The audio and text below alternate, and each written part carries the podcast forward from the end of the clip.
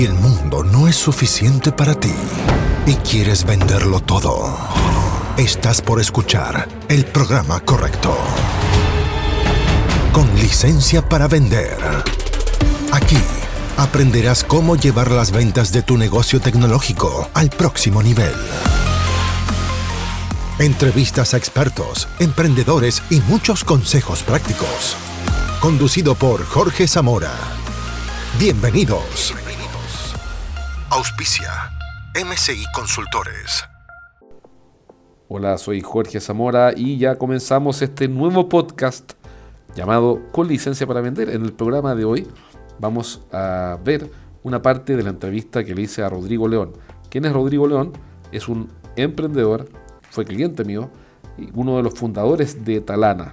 Talana es una empresa de software, una software as a service, que ayuda a las áreas de recursos humanos con sus procesos administrativos. Y al ser cliente mío lo conocí mucho, creo que es un tipo súper interesante y no solamente yo le enseñé cosas, aprendí cosas de él y fue una gran experiencia. Y hoy día lo entrevisté para que nos enseñe cómo lo hace, cómo lo hace para conseguir talentos para su equipo de ventas. Y eso fue lo que le pregunté y las respuestas son bien interesantes y las grabamos en una charla junto con MITI, un, gremio que se llama MITI, que quiere decir Mejor Industria TI. Así que espero que te sirva, toma notas, implementa por lo menos una idea y vamos por la grabación. En breve lo voy a presentar en pocas palabras. Rodrigo Leones estudió Ingeniería Civil Industrial en la Universidad de Chile. Después de trabajar más de una década en la banca y en el retail, se tomó un año sabático, desde que me enteré de eso lo envidio profundamente, para dar la vuelta al mundo. Doble envidia. a la vuelta fundó una agencia digital y después se sumó a Talana como socio. Hoy día socio de, Startup Builders, una fábrica de startups enfocadas en problemas de recursos humanos, particularmente, y además es director de la red de recursos humanos. Eh, yo, para terminar de presentarlo, conocí a Rodrigo cuando era cliente mío y fue muy, muy buena mi experiencia. Tengo los mejores recuerdos de haber trabajado con él. Y, y aquí te voy a presentar a ti, no me voy a tomar la palabra yo, pero quiero decir por qué invita a Rodrigo. Así que ya le voy la palabra. Y lo invité porque yo desde el año 2008 estoy entrenando equipos de venta. Y cada mes trabajamos del, con, del orden de 10 a 20 equipos de venta. Entonces, eh, hemos visto hartas cosas. Y hasta aquí, y, espero que no le caiga mal a nadie el comentario, pero el mejor equipo de ventas que he conocido hasta ahora, para mi gusto, fue el de Rodrigo. Entonces, yo empecé a darme cuenta que hablaba del equipo Rodrigo, el equipo Rodrigo, el equipo Rodrigo, y me dije, ¿quién es Rodrigo? No, Rodrigo el de Talana, que armó un equipo espectacular.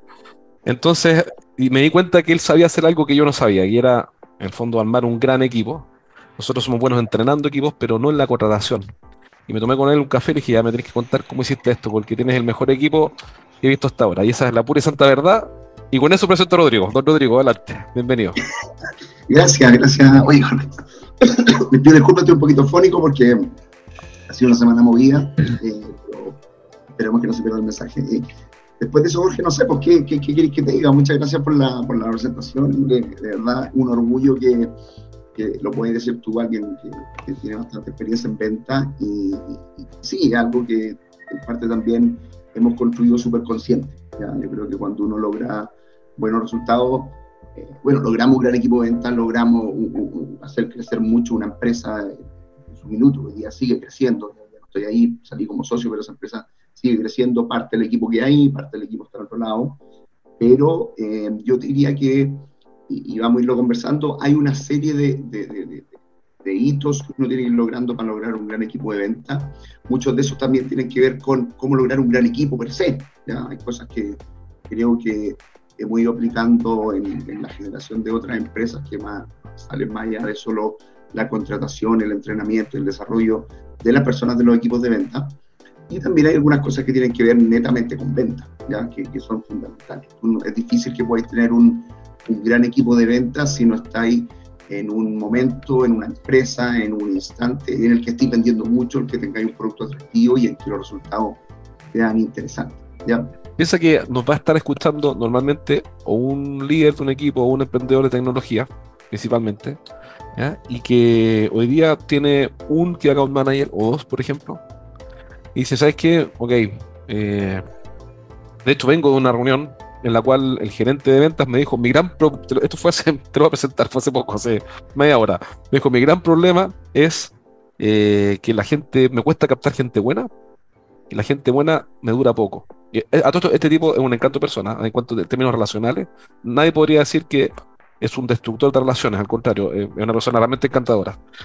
Entonces, eh, ¿qué le dirías tú a alguien que dice, ok, ya, mira, ya llegué a este, este podcast o a este, este, esta charla con Miri, ¿por dónde parto? ¿Qué es lo primero? O sea, dame, porque al final uno quiere consejos prácticos como emprendedor. ¿En qué debería fijarme? Y entiendo que algo mencionaste del contexto, algo, mencionaste del producto, ¿tiene que ver eso también con por dónde partir? Sí, es fundamental. Mira, yo creo que hay un tema que yo, yo, lo llamaría como mantra que deben tomar los empresarios, los emprendedores, y especialmente en el mundo B2B y en el mundo industrial, no es tan evidente y obvio. ¿ya? Lo dice siempre mi socio Pablo Lavarra, el 99% de los problemas de las empresas se solucionan vendiendo más.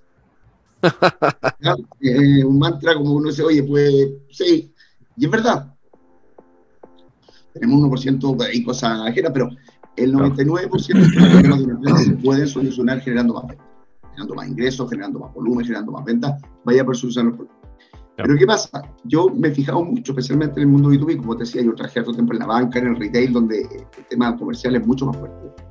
Pero en el mundo B2B muchas veces el equipo de ventas, eh, el equipo comercial, suele ser mucho más pequeño, suele ser un equipo eh, que no está visto como el impulsor del desarrollo y el crecimiento del negocio. Muchas veces eh, la mirada es más en el producto, muchas veces la mirada es más en los procesos, en la negociación, en los aspectos financieros que son fundamentales. Pero si tenemos una empresa que no está vendiendo, que no está incrementando sus ventas, es difícil que vaya a conseguir resultados extraordinarios. ¿ya? Eh, y para vender más, eh, yo no soy de los que promueven el para vender el doble, eh, doble la cantidad de vendedores, doble el nunca ha funcionado. nunca he visto que contraten el doble y vendan el doble. No, hay, hay diferentes, está la ley de Price que dice que los rendimientos son logarítmicamente crecientes, pero sí es fundamental que uno pueda tener, y yo creo que aquí está la clave, un equipo mínimo de ventas para poder distribuir funciones. Ya, ya a ver, coméntame un poco eso. Sí, uno, otro de mis socios, José, José Antonio Baquel, cuando llegué a Catalana me dijo, toma, léete este libro y ese, el libro se llama eh, Predictable Revenue de ah, Aaron, Ross. Es, un, libro bien conocido, lo hemos conversado alguna vez. Y más allá de que el libro plantea eh, un trabajo muy fuerte de prospección, de lo cual yo lo he comentado, no soy tan fan, hablaba mucho de estructurar los procesos y construir una máquina de ventas. Y yo te diría que una de las cosas que hicimos un minuto Talana y estamos haciendo ahora con nuestro equipo y lo tenemos muy internalizado es construir máquinas de ventas. ¿A qué nos referimos con esto? Que y aquí voy a entrar en un tema en el cual ojalá mucha gente diga, wow, esto de las ventas no es solo hablar, esto de las ventas no es solo ser simpático, sino que hay método, hay técnica, hay métrica, hay seguimiento. Y creo que es otra cosa también importante. La venta eh, muchas veces, y esto no solo en Chile, en muchos lados es el que llega a venta era la persona simpática, que tal vez no era tan bueno para la ingeniería o tan bueno. no le pegaba mucho nada. Lo por aquí por allá, lo ponen en venta y le oye, ¿ya? pero la venta tiene método, la, nosotros hemos dicho, la, la, venta es, ciencia, ¿ya? sí, tiene talento como todas las profesiones, como todas las áreas, pero eh, la venta y, particularmente todo el ámbito comercial que considera marketing, desarrollo de productos, venta, tiene método y es fundamental aplicar ese método. ¿ya? Entonces, lo que plantearon en ese libro es decir, oye, separemos los roles. Yo lo veo desde un, un punto muy simple yo soy el único vendedor de una empresa. Eh, voy a dar un ejemplo bien general, genérico. Y en la mañana tengo que ir a negociar un contrato de 500 mil pesos mensuales. A mediodía tengo que ir a eh, negociar un contrato de 10 millones de pesos mensuales. Y en la tarde tengo que ir a cerrar un proyecto de una, no recurrente, sino que una única vez, de 100 millones, de 100 millones los interlocutores que voy a tener, las preguntas que me van a hacer, el valor que tengo de transmitir, es totalmente distinto. Y yo siempre he dicho, es muy difícil, es muy, muy difícil, se puede hacer, pero es muy difícil que alguien pueda durante el día tener una conexión y entrar en modo, voy a hablar con la empresa PYME, con la cual tengo que cerrar con el gerente general, que es el dueño,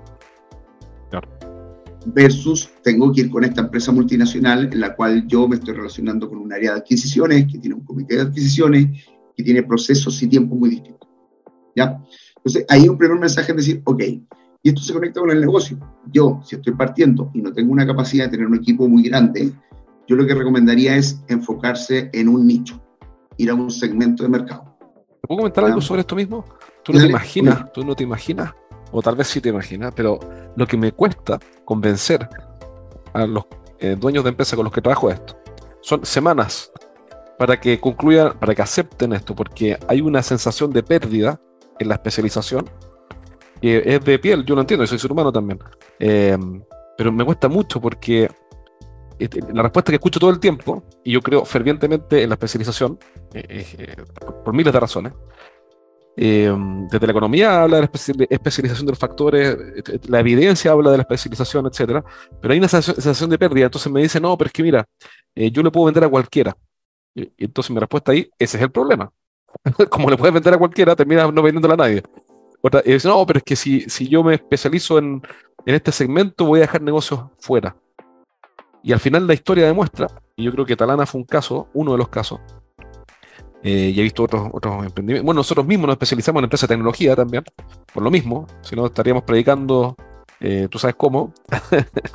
Entonces, bueno, el cuento corto es que me cuesta mucho que la gente acepte eso, que los clientes acepten que especializarse no resta, sino que suma.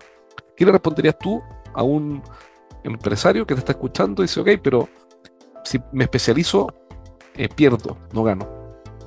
Mira, hay un, bueno, yo estoy muy metido en el mundo de recursos humanos y hay una, digamos, corriente, o, hay un libro muy, muy, muy importante que se editó en los últimos años que habla de el liderazgo extraordinario, de Folkman y Sanger. Y lo ¿Cómo que, se llama autor? Folkman y Sanger, liderazgo extraordinario. ¿ya? Y lo que plantea esto, que analizaron muchos líderes exitosos, de, grandes ejecutivos, eh, principalmente en el mundo de los negocios, y se dieron cuenta que una de las características que tenían era que estas personas eran muy, muy buenas en dos o tres cosas, regulares en otras, y no eran malas en temas, digamos, valóricos o temas de respeto o temas que digamos más bien higiénicos. ¿ya? O sea, un líder, por muy bueno que fuera, si era déspota con las personas, no, no, no, no calificaba como. ¿ya? Perfecto. Pero lo importante era que el líder extraordinario no es bueno en todo. ¿Ya? Y es un cuestionamiento que se está haciendo hoy día en recursos humanos, incluso en decir, oye, muchas veces cuando te hacen la evaluación de desempeño, dicen, mira, usted, ok, está bajo en esto, está bajo en esto, está bajo en esto. Y, te, tiene que ver mucho con la formación escolar, y te llevan a, oiga, estemos en un promedio, aceptable para todo. Pero lo que proponen estos autores es decir, no, ¿sabe que usted, mire, sí, efectivamente en matemáticas tiene que saber sumar y restar. En lenguaje sí, tiene que saber hablar. Pero si usted es muy bueno en, en física, usted es muy bueno en danza, usted es muy bueno en música, no vamos a esperar que sea muy bueno en física o en química. Vamos a empujar a que los líderes desarrollen esos líderes. ¿ya? Eh, y eso hace que los líderes se conviertan en líderes extraordinarios. Yo creo que las empresas también, las empresas que dicen, mira, yo no voy a atender bien a los grandes, a los pequeños, a los medianos, a todas las industrias, al agro, sino oye, mi nicho va a ser acá. Pero yo voy a ser muy bueno porque voy a entender los problemas de esa empresa, voy a entender los problemas de ese nicho, voy a entender la, la, digamos, las situaciones y voy a incluso poder anticiparme. Es lo que hace que una organización, que una solución, que un producto destaque.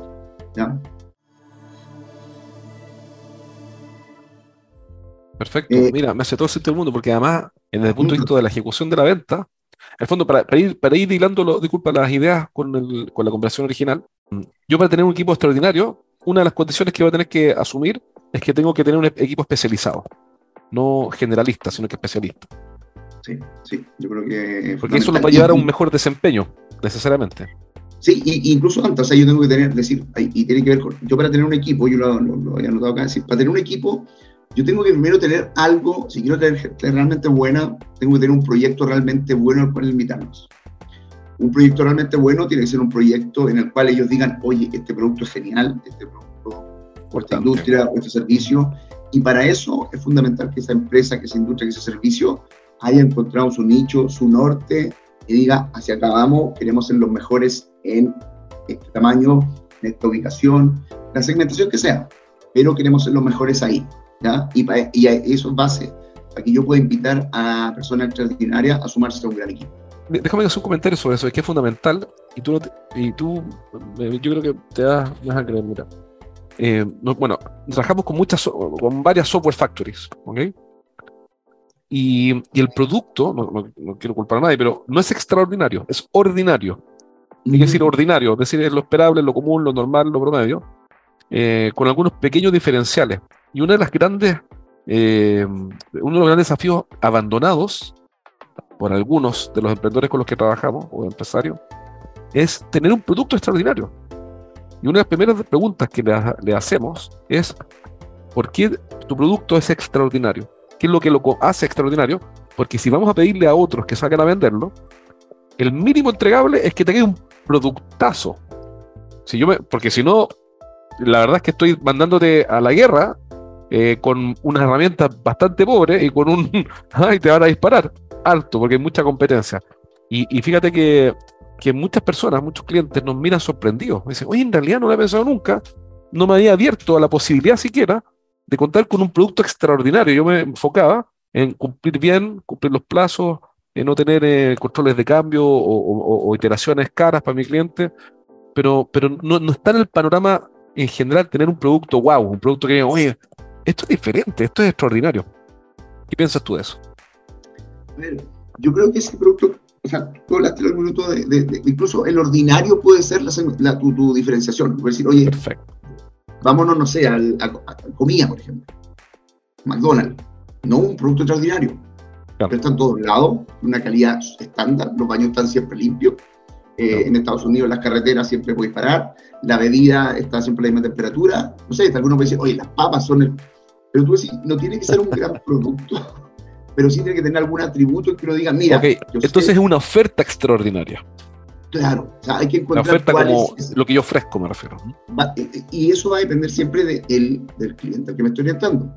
Claro. Porque para un gringo que está de viaje en Europa, sabe que si va a un McDonald's, ahí va a poder comer tranquilo, va a saber lo que va a encontrar, va a saber el precio, la temperatura y todo va a ser exacto. Entonces, tal vez ahí lo que es realmente extraordinario es la calidad, calidad entendiendo como eh, una congruencia eh, estándar permanente en el tiempo de la oferta. Perfecto. Entonces, fíjate cómo se van ir dando los, atando los cabos. Por un lado, tengo que tener un equipo. Eh, ¿Cuál es el tema hoy? Es cómo formar un equipo de ventas extraordinario, nada de alto nivel. Entonces, la primera parte de la respuesta es: primero, tengo que entender que la venta es un proceso industrial y estructurarlo con, entre otras cosas, con especialistas. Y segundo, tengo que tener una oferta extraordinaria, es decir, que a mi cliente lo conquiste. Mi cliente tiene que decir: me encanta esto. Y, es curioso porque muchas veces renunciamos a ese desafío, a, a que mi cliente diga: me encanta esto. Eso sería un segundo punto. ¿Qué otra cosa eh, que es bastante decir? ¿ah? Estas dos cositas que las comentamos así en cinco minutos implican muchas cosas. Explica mucho. Entonces, de todas esas implicancias que tienen estos dos puntos, eh, ¿cuál podría ser un, un, llamado de alerta en el sentido de no cometas este error? yo soy emprendedor, te estoy escuchando, digo, ok, perfecto, te la compro, tienes razón, necesito organizar la venta como un proceso industrial, y tú ahora dime, no cometas este error. ¿Qué error no debería cometer? A ver, yo diría, y vamos directamente al, vamos a explicar cómo, cómo, cómo entrevistar, cómo traer, pero yo creo que base esta invitación al vendedor. La invitación al vendedor tiene que ser en un lugar donde haya un producto interesante, atractivo, eh, donde vaya a poder ganar plata y buenas comisiones, y donde yo creo que algo fundamental, una cosa que Mm, yo diría que los puntos que más le llaman la atención a la, gente cuando entrevistamos y le explicamos los procesos ahora, pero especialmente eh, antes en Talana, era decirles como, mira, acá tú vas a vender, no tienes que dedicarte a hacer cobranza, no tienes que dedicarte a, hacer la pega lateral administrativa, eh, no tienes que hacer prospección, y es más, tenemos un equipo que te va a ayudar a eh, mejorar tu reunión. O sea, yo he visto muchas organizaciones que, que, se siente que el vendedor es el rockstar, que llega, toca la campana, cerró un negocio y no hizo nada. Dice no. Y viene mucha área y le dice, oye, no, pero este tiene que hacer la cobranza, tiene que hacer el papel administrativo, tiene que ir a conseguirse la firma del contrato. Y dice, el vendedor es bueno vendiendo. Claro. Como el contador es bueno llevando la contabilidad. Claro. No le pongamos pegas ni labores adicionales en las cuales el vendedor no va a ser totalmente eficiente, rentable y feliz. O sea, si tiro, dime, dime, te escucho. Si yo a un vendedor le digo, oye, pero mamá, mira, tienen que hacer la cobranza, tienen que hacer... O sea, no hace ninguna lógica. Primero, porque la cobranza la puede hacer alguien más barato. La pega administrativa la puede hacer alguien más barato. Y segundo, cada minuto, cada hora que le estoy quitando al vendedor en llenar el CRM, en ver temas administrativos, en hacer cobranza, está pasando dos cosas. Primero, pierde tiempo de venta y segundo, destruye o daña un poco la relación con el vendedor. Yo siempre lo he dicho, el vendedor tiene que ser el amigo del cliente, tiene que ser la persona que lo ayuda, que le logra conseguir eh, eh, cosas adicionales, que efectivamente se la juega por él. Entonces, mm. no puede ser la misma persona que a la vez lo llama después de hacer el negocio y dice, oye, flacos, hay que me deis dos facturas. Claro. Esa relación. contamina la conversación. Claro. El siguiente hay que hablar de otras cosas. Eso decía, o sea, lo mismo cuando yo decía, uno puede tener un vendedor que en la mañana le hable a la empresa de 100, a la empresa de 10.000, no puede tener alguien que un día te llame para darte a conocer la nueva solución y ver cómo podemos trabajar en conjunto y después te llame porque hay que ver un tema en un papel o porque no está la cobranza resuelta. eso es claro. Y volvemos al tema de especializar. ¿ya? ¿Te fijáis? vamos yendo a especializar. O sea, a un vendedor que tú le digas, oye, eh, no voy a tener que hacer toda esta pega ladera eh, relacionada con el proceso administrativo ligado a la venta, va a ser alguien que le va a llamar mucho más la atención. Lo otro que yo eh, creo que un error gravísimo que, he visto que se comete es limitar las comisiones. Perfecto. Le ponen techo a las comisiones, típico. No, es, no voy a hacer cosas que gane mucho y se compra un departamento, invierte en bienes y en propiedades, no vaya a pasar eso. No sé, o sea, o sea, ah, yo me acuerdo un par de ese y no sé, que el vendedor estrella, el, vendedor que más vendió, ganó más que el gerente general y fue como, oye, felicitaciones, todo. Claro. También calcular las comisiones significa que la, la plata que entró a la empresa, que va a entrar a la empresa, eh, es tremendo. Pero pasa en muchas empresas que después de un tiempo dicen, mmm, es que los, los, Está ganando mucho. Oye, pero es que este gallo vende lo mismo que vende tres vendedores. Sí, pero más que hay que nivelar, hay que nivelarlo. Yo creo que es un error, error. Bueno, espero que esta, esta parte de la entrevista te haya servido, que hayas sacado ideas, como siempre digo. ¿Para qué? Para que tengas un gran equipo de ventas. Y lo último, recuerda que si necesitas contenidos, textos, audios o videos para tus embudos de venta, solo tienes que mandarme un correo a jorge.estrategiasdeventa.com y te voy a contar cómo estamos ayudando a las empresas de tecnología a conseguir más reuniones, a prospectar y, por supuesto, con los contenidos que son tan necesarios para educar y conquistar nuevos clientes. Así que si estás buscando a alguien que te escriba eh, tu contenido, solo tienes que mandarme un correo y yo te voy a conectar con nuestro equipo de redactores, que a todo esto están escribiendo no solamente textos, blog posts y newsletters de LinkedIn, sino que también libros. Son un equipo de especialistas, te los quiero presentar para que te ayuden a persuadir nuevos clientes en LinkedIn usando contenidos. Eso por ahora, un abrazo. Hasta aquí llegamos por hoy.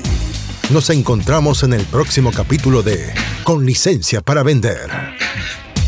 Un podcast para que aprendas a llevar las ventas de tu empresa de tecnología al siguiente nivel. Nos reencontramos la próxima, junto a Jorge Zamora. Hasta entonces. Traído a ustedes por MCI Consultores.